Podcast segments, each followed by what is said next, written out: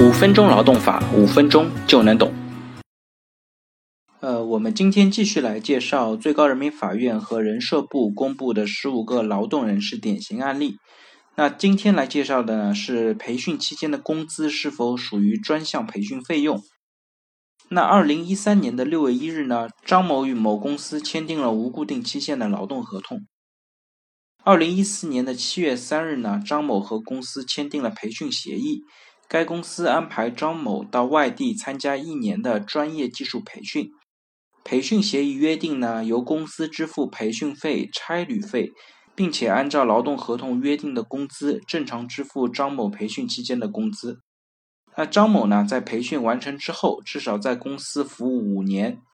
如果张某没有满服务期解除劳动合同，则应当按照公司在培训期间所支付的所有费用支付违约金。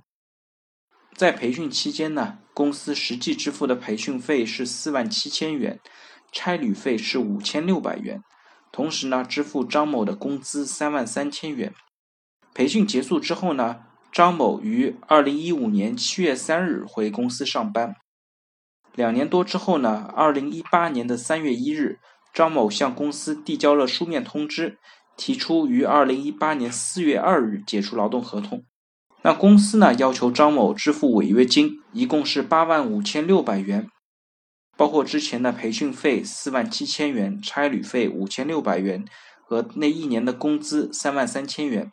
否则呢，拒绝出具解除劳动合同的证明。为了顺利在新公司入职呢，张某支付了违约金，但是呢，认为违约金的数额违法，申请了仲裁。最后呢，仲裁裁决公司需要退还张某六万一千九百三十元。那本案的焦点呢是公司支付给张某的培训期间的工资是否属于专项培训费用？那专项培训费用呢和工资还是存在显著的区别的。首先呢，从性质上来看，专项培训费用呢是用于培训的直接费用。而工资呢，是劳动合同履行期间用人单位给予劳动者的劳动报酬。第二呢，从产生的依据来看，专项培训费用呢，是因为用人单位安排劳动者参加培训而产生的，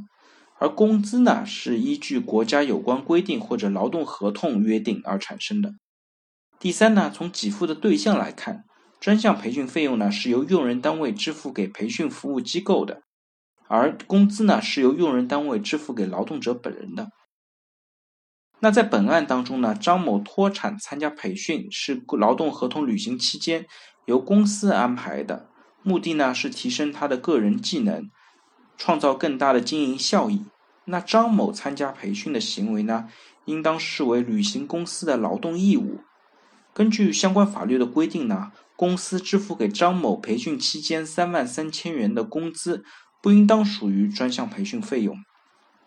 那仲裁委呢，结合案情计算出，培训期间公司支付的专项培训费用，包括培训的金额四万七千元和差旅费用五千六百元，总计呢是五万二千六百元。培训协议约定张某培训结束之后的服务期呢是五年，而张某呢实际服务了三十三个月。服务期呢未履行部分是二十七个月，因此呢，张某应当支付的违约金呢应该是两万三千六百七十元，也就是之前的五万两千六百元除以六十个月，再乘以二十七个月，